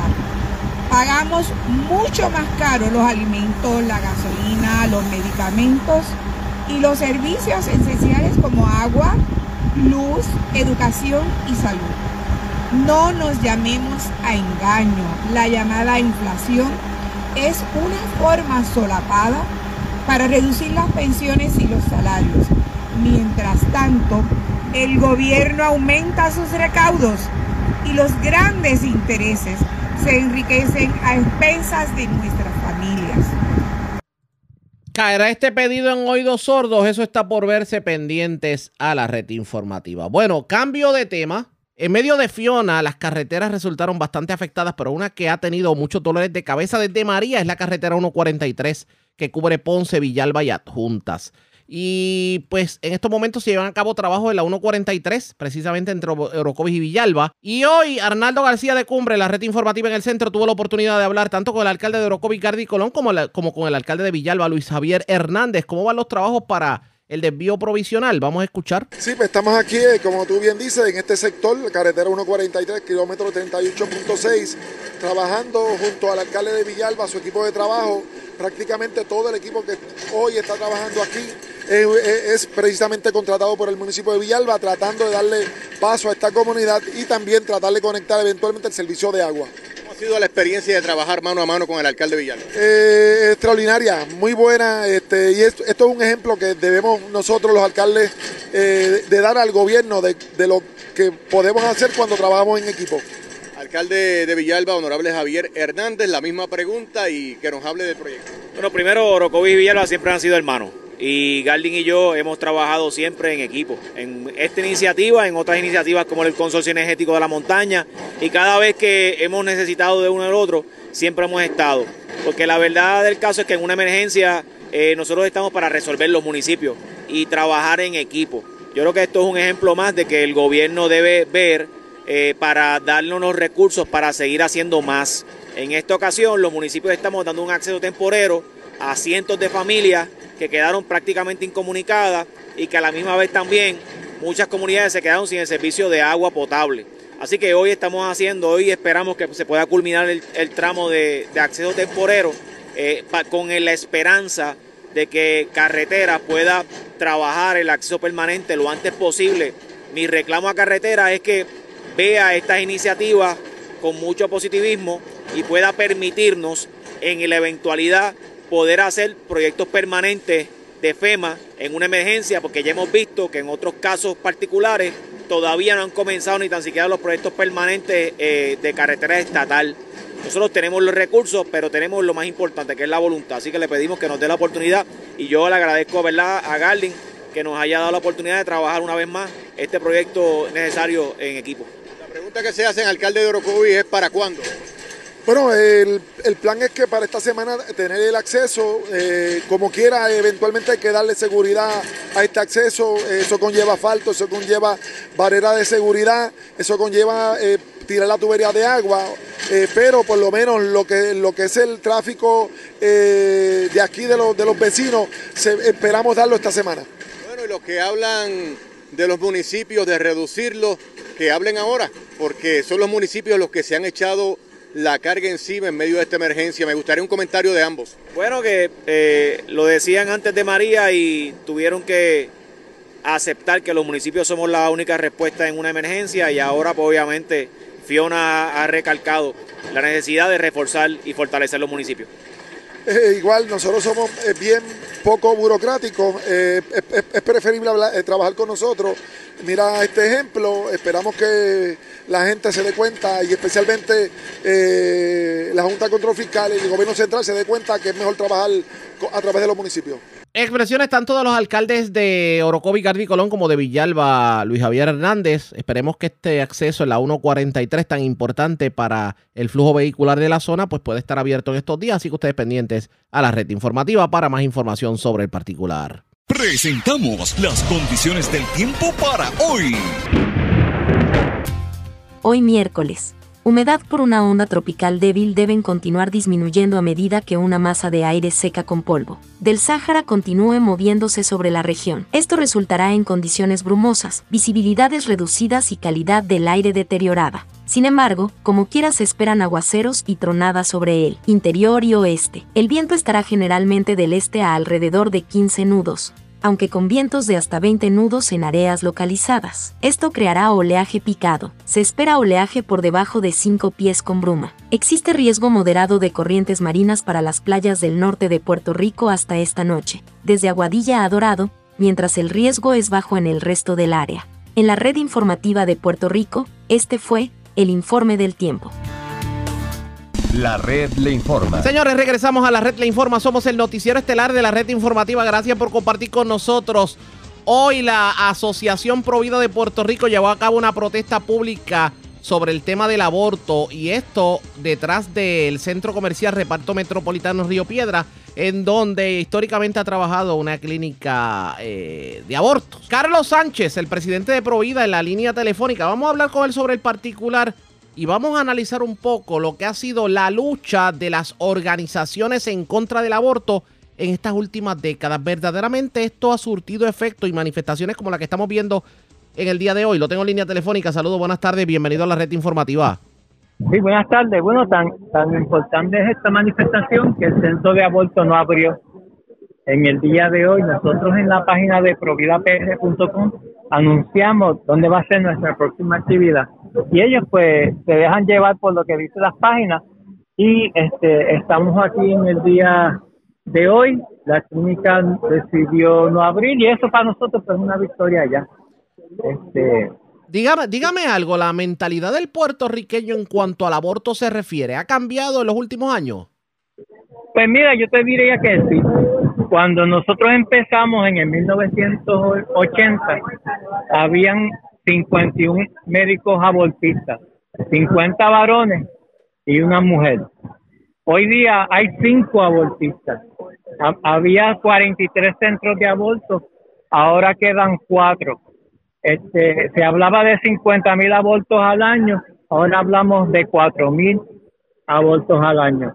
Eh, han habido muchos cambios, por ejemplo, empezando desde las leyes laborales en Puerto Rico, porque antes en las empresas privadas, si había una madre soltera, pues eh, pegaban a presionarle, no estaban tranquilos hasta que no renunciara. El departamento de, la familia ha sido más activo en, en el asunto de las leyes de adopción. Hemos visto unos cambios en las propias iglesias, donde ya las diferentes iglesias católicas y evangélicas tienen su comité para dar asilo las muchachas solteras embarazadas no se tratan con desprecio como se hacía antes. Y eso pues ya es una victoria. Eh, hoy en día pues la gente eh, se ve menos tentada a practicar un aborto. Las leyes han sido más firmes ya la mujer la mujer no tiene miedo de, de estar criando un bebé solo porque sabe que el Estado va a obligar al padre de la criatura. Así que hay un montón eh, de beneficios para que la mujer mantenga su embarazo. Pero en este caso, precisamente a eso, a eso íbamos. Eh, porque hemos visto que se está legislando precisamente sobre lo que tiene que ver con las leyes eh, en cuanto al aborto se refiere. Y la semana pasada causó mucha controversia la postura de organizaciones pro vida precisamente sobre estos proyectos, sobre lo que tiene que ver, lo que tiene que ver con que la, dama opte por mantener el, embarazo y descarte eh, un, aborto, ya sea no deseado o simplemente mal orientado. Porque, háblanos de sobre esa postura. ¿Cuál es realmente la postura de la organización Provida en cuanto a esos proyectos que de alguna manera restringen alguno, en algunos momentos del aborto? Pues mira, nosotros estamos a favor de, los proyectos que son pro vida porque hay un proyecto pro aborto, el 1403, el que básicamente quiere establecer como un derecho de la privacidad en Puerto Rico, nos oponemos a ese, pero favorecemos los demás proyectos. Eh, las expresiones de Mario, pues, este, fueron un poquito, no uso las palabras correctas y adecuadas, por ejemplo. Este, debió haber dicho que el gobierno debe estimular a que se mantengan eh, los embarazos, porque una vez tú uses la palabra obligatorio, hay donde la gente se tranca. no hay tal cosa para, para ubicar a la gente en tiempo y espacio. No hay tal cosa como que Provida piense que hay que obligar a la dama a parir, punto. nosotros creemos que hay que ayudar a, la, a la muchacha a mantener su embarazo. Eh, Mario básicamente señalaba que en Puerto Rico, por ejemplo, este, se produjeron el año pasado 18 eh, mil abortos, digo 18 mil este, nacimientos, 4 mil abortos y 28 mil decesos. Y hoy, hoy día tenemos, dado a la inmigración y a otros issues, que la población de Puerto Rico se ha reducido en muchísimo, eh, eh, casi 800 mil este, personas en los últimos 10 años y esto es una población de envejeciente y que el Estado debe estimular los nacimientos, ya sean con, eh, como hacen otros países que le dan exenciones contributivas, le dan bonificaciones, le dan todo lo posible, las ayudas sociales, otros beneficios para que mantenga el embarazo porque la población necesita crecer. Y yo creo que ese fue el mensaje que quiso llevar Mario. No debió haber usado la palabra obligatoria porque aunque sí, hay muchas cosas que se nos obligan. Aquí eh, los impuestos eh, son obligatorios, este, los aumentos en las multas son eh, obligatorios, el incremento en las en las leyes de cuando te comes la luz roja o, o comete un disparate en la carretera, todo eso es obligatorio, pero cuando se trata de seres humanos, la palabra obligatorio, pues, pues no, no suena bien. Entiendo, vamos a ver, pero es que había esa duda porque se creó esa percepción y a muchos como que le cayó pesado el, el, el, hablar de obligatoriedad. Sí, no, lo, trasladamos a China, donde antes era un hijo por familia, ahora se aumentaron a dos. Y, y, y si tienes tres, pues es obligatorio que lo destruya. Y mucha gente, pues las mujeres tienen su familia, deciden buscar asilo en otros países para tener su tercer hijo. Pero la palabra obligatorio, pues suena mal. Bueno, vamos a estar pendientes. Agradezco el que haya compartido con nosotros. Bueno. Cuídate, dice Walde. Como siempre, igual a usted y a los suyos, era Carlos Sánchez, el presidente de, de Provida. En otra manifestación en contra del aborto, aclara que no, la organización no quiso decir en la vista pública la semana pasada que había que obligar a las damas a parir independientemente de si, si no podían tener el hijo o había algún factor para que estas damas optaran por el aborto. Y eso como que ocasionó un poco de malestar en, varios sectores del país. Claro está, él asegura que las actividades en, en, contra del aborto pues han sentido, han tenido fruto en los últimos años. ¿Qué terminará ocurriendo con esto? Pendientes a la red informativa. La red le Nos vamos a la pausa cuando regresemos más noticias del ámbito policial y mucho más en esta edición de hoy, miércoles, del noticiero estelar de la red informativa. La red le informa. Señores, regresamos a la red le informa. Somos el noticiero estelar de la red informativa. Gracias por compartir con nosotros. Tres personas fueron arrestadas, esto en medio de una intervención por sustancias controladas en la carretera 156 de Barranquita. Aparentemente la policía intervino con un vehículo porque las personas no utilizaban el cinturón de seguridad, pero le ocuparon gran cantidad de drogas a los pasajeros de este vehículo. Fueron detenidos de inmediato por la policía. La información la tiene Huidalis Rivera Luna, oficial de prensa de la policía en Bonito. Saludos, buenas tardes. Saludos, buenas tardes. Agentes adscritos a la División de Patrullas Carreteras de Bonito arrestaron a tres hombres por violaciones a la ley de sustancias controladas por hechos ocurridos en horas de la mañana de ayer en la carretera 156, kilómetro 16.5 en el pueblo de Barranquita. Según se informó, interviene con el vehículo Toyota Solara del año 2005, tablilla HRV 905, mediante la intervención por ley 22 en la violación del artículo 13.2 no utilizar el cinturón de seguridad, el cual era conducido por Pedro Luis Alizario, de 29 años, junto a él lo acompañaban como pasajero Jorge L. Matos de 24 años, y Yadiel Alosada Colón, de 18. A esto se le ocupó siete bolsitas transparentes con cocaína, cinco envases cilíndricos con picadura de marihuana, 19 envolturas dobladas de, en su interior polvo eh, de heroína y un cigarrillo quemado con picadora de marihuana. Todos fueron arrestados, transportados a la división de drogas, en donde la gente Ortiz realizó la prueba de campo, la evidencia ocupada arrojando positivo a cocaína y a marihuana. Durante la tarde de ayer, el caso fue consultado por el agente León con la fiscal María Barra, la cual incluyó erradicar dos cargos por la violación del artículo 401 de la ley de sustancias controladas a los tres arrestados y la confiscación del vehículo ya descrito. Estos fueron llevados ante la honorable juez María del Paradiso del Tribunal de Bonito, que luego de escuchar la prueba determinó causa a los imputados como una fianza de cinco mil dólares a cada uno, la cual no pudieron prestar, quedando sumariado en el complejo penitenciario Las Cucharas de Ponce hasta la fecha de la vista preliminar. Buenas tardes. Y buenas tardes para usted también. Gracias, era Huidalis Rivera un oficial de prensa de la policía en la zona de Ibonito y del centro. Vamos a la zona metropolitana porque se erradicaron cargos criminales contra un hombre que aparentemente fue sorprendido en el hotel, en el motel OK, en la carretera vieja de Río Piedras a Caguas, con una menor de edad, presentándole peliculitas de esas calientes.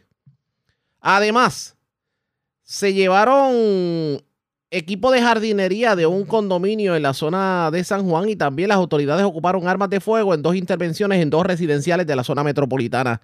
Vivian Polanco, oficial de prensa de la policía en el cuartel general con detalles. Saludos, buenas tardes. Buenas tardes, saludos. Tenemos que una apropiación ilegal fue reportada en horas de la tarde de ayer. Hechos ocurridos en el condominio Notre Gardens, que ubica en la avenida Hostos, en Atorrey.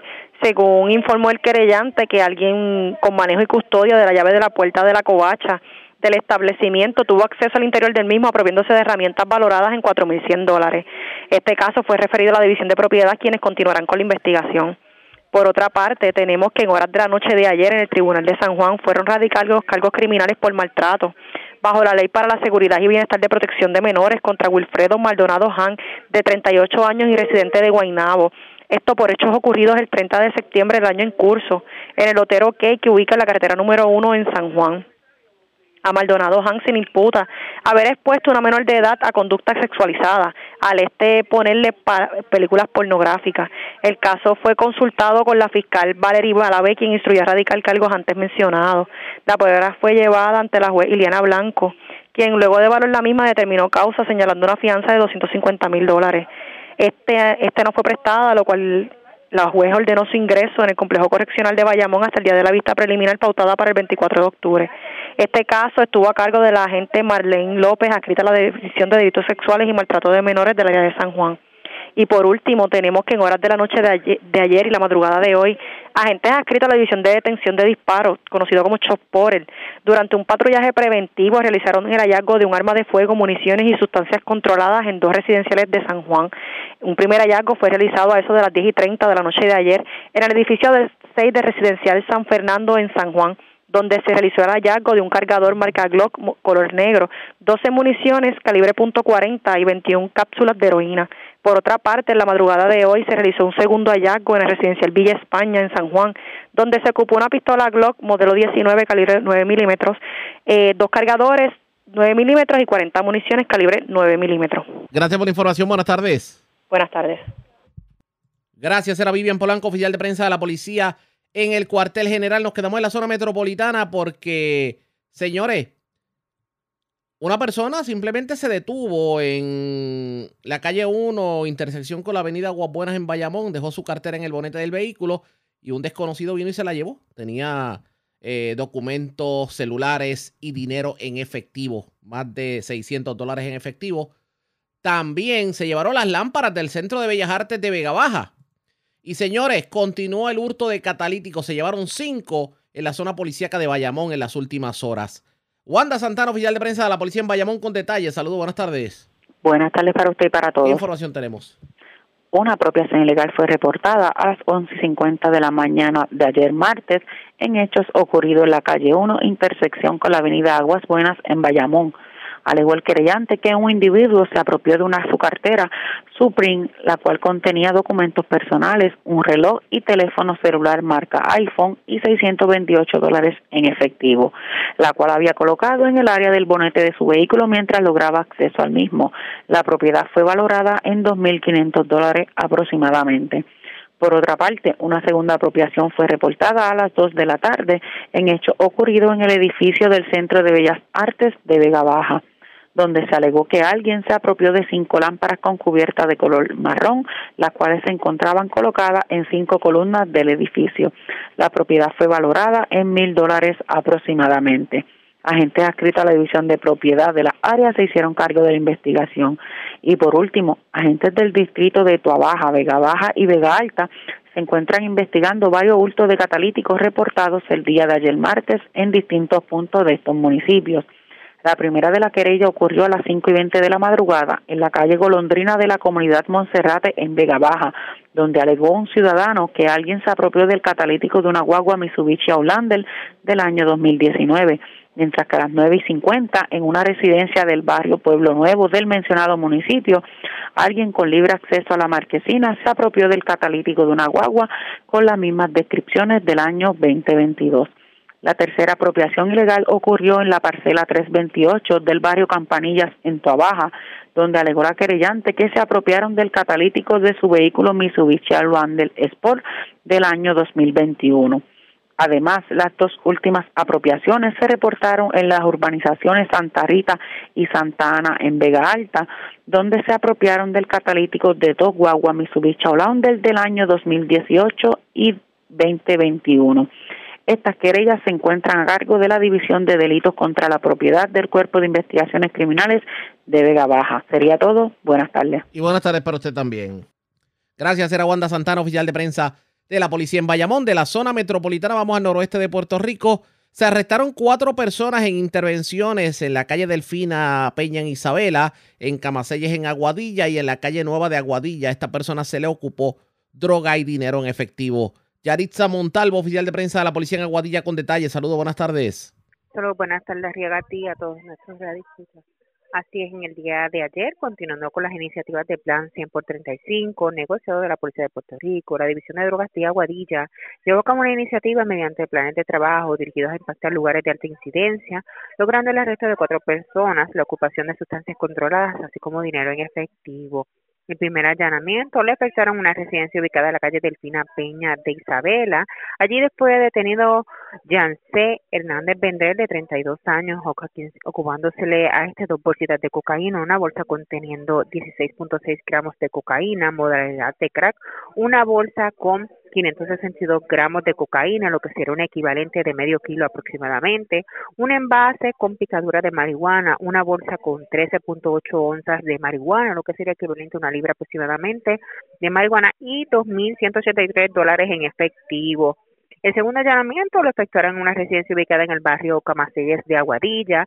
Allí fueron arrestados Benjamín Ferrer Ibáñez, de 29 años, y Orlando Ferrer Grajales, de 75 años, a quienes se le ocupó una planta de marihuana. La tercera intervención se efectuó en la calle Nueva de Aguadilla. Allí fueron arrestados, allí fue arrestado, debo decir, Patricio Orama Bonilla, de 49 años, a quien se le ocupó 47 de heroína, 20 bolsas de cocaína, 6 bolsas de marihuana y 263 dólares en efectivo.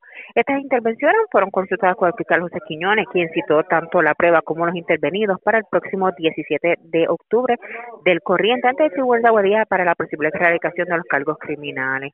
Esas son todas las novedades más sobresalientes que tenemos en nuestra área policíaca de Aguadilla. Esto es oficial de prensa, la gente de Yaritza Montalvo. Buenas tardes. Y buenas tardes para usted también. Era Yaritza Montalvo, oficial de prensa de la policía en Aguadilla. Señores, vamos a otras notas porque la representante Jocelyn Rodríguez se mostró complacida con la aprobación de la resolución conjunta de la Cámara 398 en la tarde de ayer que, que busca adelantar el pago del bono navideño a los empleados del sector público del país. La legisladora de los pueblos de Mayagüez y San Germán informó que se beneficiarán los empleados públicos municipales, los de la rama judicial y los de todas las corporaciones públicas en el país. La pieza legislativa que se aprobó por unanimidad ordena a que la bonificación de la Navidad se pague antes del 15 de noviembre y esta medida ahora pasará a la consideración del Senado de Puerto Rico. La red le informa. Vamos a la pausa, regresamos a la parte final del noticiero estelar de la red informativa.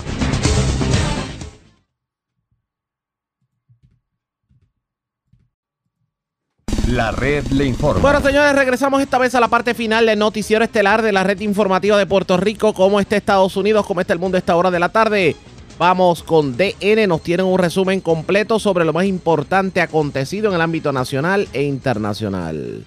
Al menos 19 personas murieron y decenas resultaron heridas a causa de los ataques con bombas y misiles que las Fuerzas Armadas rusas perpetraron este lunes en varias ciudades de Ucrania. El Kremlin dijo que los ataques aéreos de largo alcance tenían como objetivo la infraestructura energética y militar de Ucrania. Estos ataques se suscitaron a modo de represalia por la explosión del fin de semana que dañó un puente clave que une Rusia con Crimea, el territorio ucraniano anexado por Moscú en 2014. El presidente de Rusia, Vladimir Putin, ha culpado a Ucrania por la explosión que calificó de acto de terrorismo. El martes por la mañana, las Fuerzas Armadas ucranianas afirmaron haber derribado varios misiles de crucero rusos. Los últimos ataques perpetrados por Rusia tuvieron lugar al tiempo que la Asamblea General de la ONU celebraba una reunión de emergencia el lunes, antes de la votación que se realizará a finales de esta semana sobre si se acepta que Rusia anexe cuatro territorios parcialmente ocupados de Ucrania. El embajador de Polonia ante la ONU instó a los Estados miembros a condenar la medida de Rusia. No condenar el intento de anexión implica debilitar la Carta y todo el sistema de la ONU. No se puede esperar que las instituciones de la ONU funcionen de manera eficiente si no se vota en base a los cimientos sobre los que se establecieron. Este martes, el presidente de Ucrania, Volodymyr Zelensky, se reunirá virtualmente con los líderes del G7, entre los que se encuentran el presidente de Estados Unidos, Joe Biden, y la primera ministra del Reino Unido, Liz. Se espera que Zelensky solicite armamento aún más pesado, incluidos sistemas avanzados de defensa aérea. El líder bielorruso dijo el lunes que su país y Rusia desplegarán una fuerza militar conjunta cerca de la frontera entre Bielorrusia y Ucrania. El presidente Alexander Lukashenko dijo que había aceptado el acuerdo durante una reunión con el presidente de Rusia, Vladimir Putin, que tuvo lugar el fin de semana pasado en San Petersburgo. Lukashenko anunció el despliegue de soldados y advirtió a la OTAN que no albergue armas nucleares en Polonia, lo que da a entender que podría estar preparándose para permitir que Rusia despliegue armas nucleares en Bielorrusia.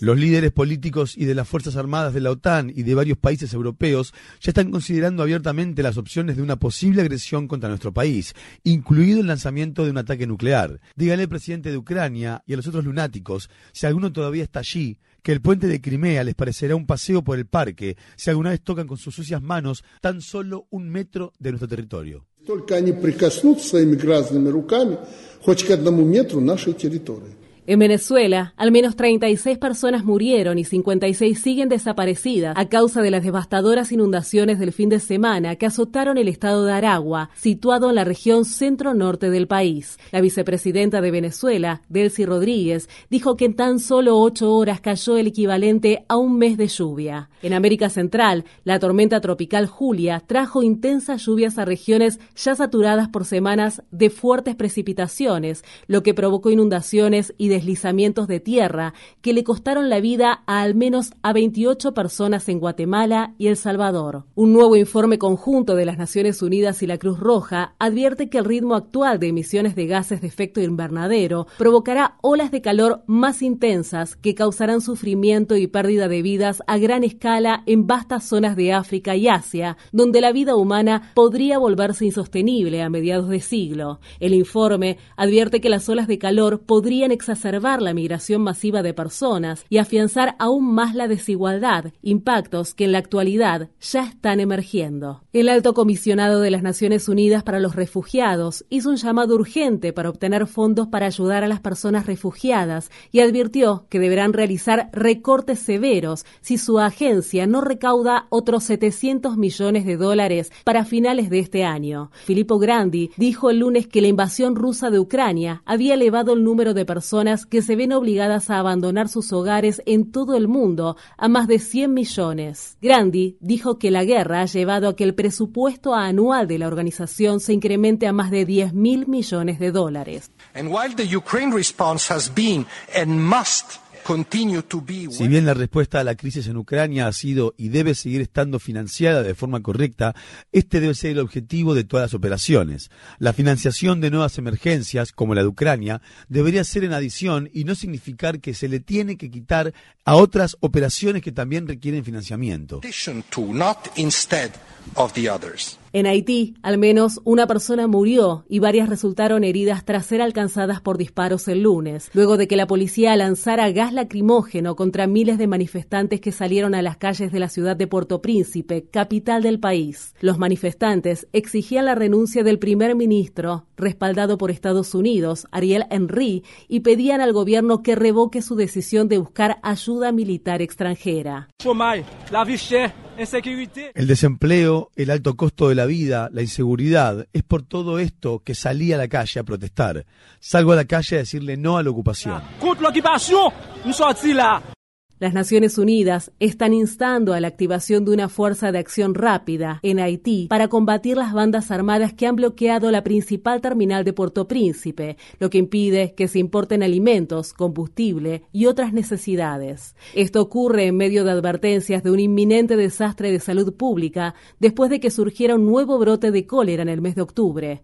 En 2010, los miembros del personal de mantenimiento de la paz de la ONU provocaron de forma involuntaria un brote de cólera que mató a 10.000 personas y las Fuerzas Armadas de la ONU en Haití han sido acusadas de violencia sexual. En los territorios ocupados de Cisjordania, un niño palestino de 12 años murió el lunes dos semanas después de que las Fuerzas Armadas israelíes le dispararan y lo hirieran gravemente durante una operación militar que tuvo lugar en el campamento de refugiados de la ciudad de Jenin a finales de septiembre. Mahmoud Mohammad Samoudi es al menos el palestino número 165 que ha muerto a manos de los soldados israelíes en los territorios ocupados de Cisjordania y la franja de Gaza solo este año. De los palestinos asesinados, al menos 44 eran menores. México ha presentado otra demanda contra empresas de armas de fuego con sede en Estados Unidos, a las que responsabiliza por impulsar el flujo de armas ilegales y el aumento de los asesinatos ocurridos en México. El secretario de Relaciones Exteriores, Marcelo Ebrard, dijo el lunes que la nueva demanda está dirigida a cinco empresas de comercialización de armas con sede en Arizona, que han hecho que testaferros, personas que prestan su nombre, puedan comprar fácilmente armas para luego ayudar a introducirlas de contrabando en México. Ebrard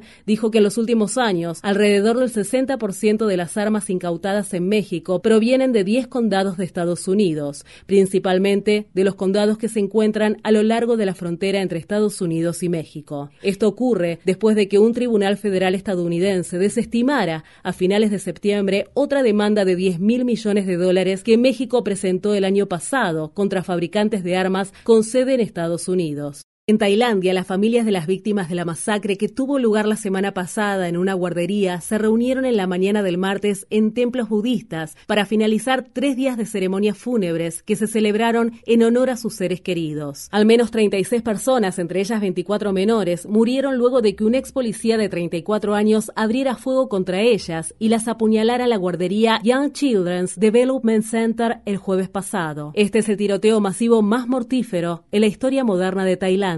En este contexto, dos periodistas estadounidenses que trabajan para la cadena de noticias CNN pidieron disculpas por su cobertura del ataque mortal luego de que ingresaran sin permiso al edificio donde ocurrieron los asesinatos. Organizaciones de prensa tailandesas acusaron a la periodista de la cadena de noticias CNN, Anna Koren, y al camarógrafo Daniel Hodge de violar la ética periodística. En el estado de Ohio, los dos candidatos al Senado de Estados Unidos se enfrentaron en un debate el lunes por la noche que ayudará a determinar el equilibrio de poderes en el próximo Congreso. El candidato republicano, el inversor de capital de riesgo J.D. Vance, defendió en reiteradas ocasiones las medidas de Donald Trump, cuyo respaldo ayudó a impulsar a Vance a la victoria en las elecciones primarias del Partido Republicano de Ohio el pasado mes de mayo. Vance se enfrenta al congresista demócrata Tim Ryan, quien lo acusó de haber perdido su dignidad a manos del expresidente. En el estado de Georgia surgieron nuevos detalles sobre cómo el candidato republicano al Senado de Estados Unidos, Herschel Walker, pagó el aborto de su novia en 2009. El candidato republicano, quien está en contra del derecho al aborto, negó los informes a pesar de la existencia de abundante evidencia. Durante el fin de semana, el periódico The Atlanta Journal Constitution informó que aparecieron mensajes de texto que mostraban que la esposa de Walker se comunicó con la exnovia de su marido. Walker ha pedido públicamente que se prohíba la totalidad de los abortos, sin excepciones por violación, incesto o riesgo para la salud de la madre. Esto ocurre al tiempo que los demócratas esperan aprovechar la ira de los votantes por el fallo de junio de la Corte Suprema que permite a los estados prohibir el aborto. En el estado de Wisconsin, el candidato demócrata al Senado de Estados Unidos, el vicegobernador Mandela Barnes,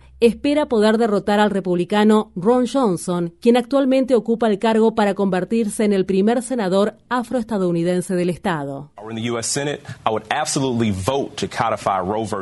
Si estuviera en el Senado de Estados Unidos, por supuesto que votaría para codificar el derecho al aborto en la ley federal y así convertir de una vez por todas dicho derecho en ley para proteger los derechos de las mujeres. En Estados Unidos, la presidenta del Consejo Municipal de la ciudad de Los Ángeles, Nuri Martínez, renunció a su cargo luego de que se la grabara haciendo comentarios racistas contra la población negra e indígena. Martínez hizo los comentarios el año pasado cuando mantenía una conversación con los concejales Kevin de León y Gil Cedilio y con el presidente de la Federación Laboral de Los Ángeles, Ron Herrera, quien también acaba de renunciar a su cargo. No está claro quién hizo la grabación ni quién la filtró a los medios, pero este hecho tiene tiene lugar a tan solo unas semanas de que se celebren elecciones para elegir el nuevo alcalde de la ciudad de Los Ángeles. Para más información sobre la renuncia de la presidenta del Consejo Municipal de Los Ángeles, visite nuestro sitio web democracynow.org/es. En materia laboral, en Estados Unidos, los trabajadores sindicalizados de mantenimiento y construcción de ferrocarriles han rechazado un acuerdo tentativo con sus empleadores, lo que renueva la posibilidad de que se lleve a cabo una huelga en todo el país. La negociación del acuerdo tentativo entre los sindicatos y los empleadores, que se llevó a cabo en septiembre, estuvo patrocinada por la Junta Presidencial de Emergencia del gobierno de Biden. Según dicho acuerdo, se agregaría un día libre con goce de sueldo y se permitiría a los trabajadores tomar días sin goce de sueldo para recibir atención médica sin ser objeto de medidas disciplinarias por parte de los empleadores. Los trabajadores han denunciado la falta de días libres por enfermedad con goce de sueldo. El acuerdo también incluía un aumento salarial de alrededor del 20% para 2024. Las ganancias de los empleadores se han disparado en los últimos años, mientras que los salarios de los trabajadores permanecieron estancados. La red le informa. Bueno, señores, enganchamos los guantes. Regresamos mañana jueves a la hora acostumbrada, cuando nuevamente a través de Cumbre de Éxitos 1530 de X61 de Radio Grito y de Red 93, que son las emisoras que forman parte de la red informativa. Le vamos a llevar a ustedes resumen de noticias de mayor credibilidad en el país. Hasta entonces, que la pasen bien.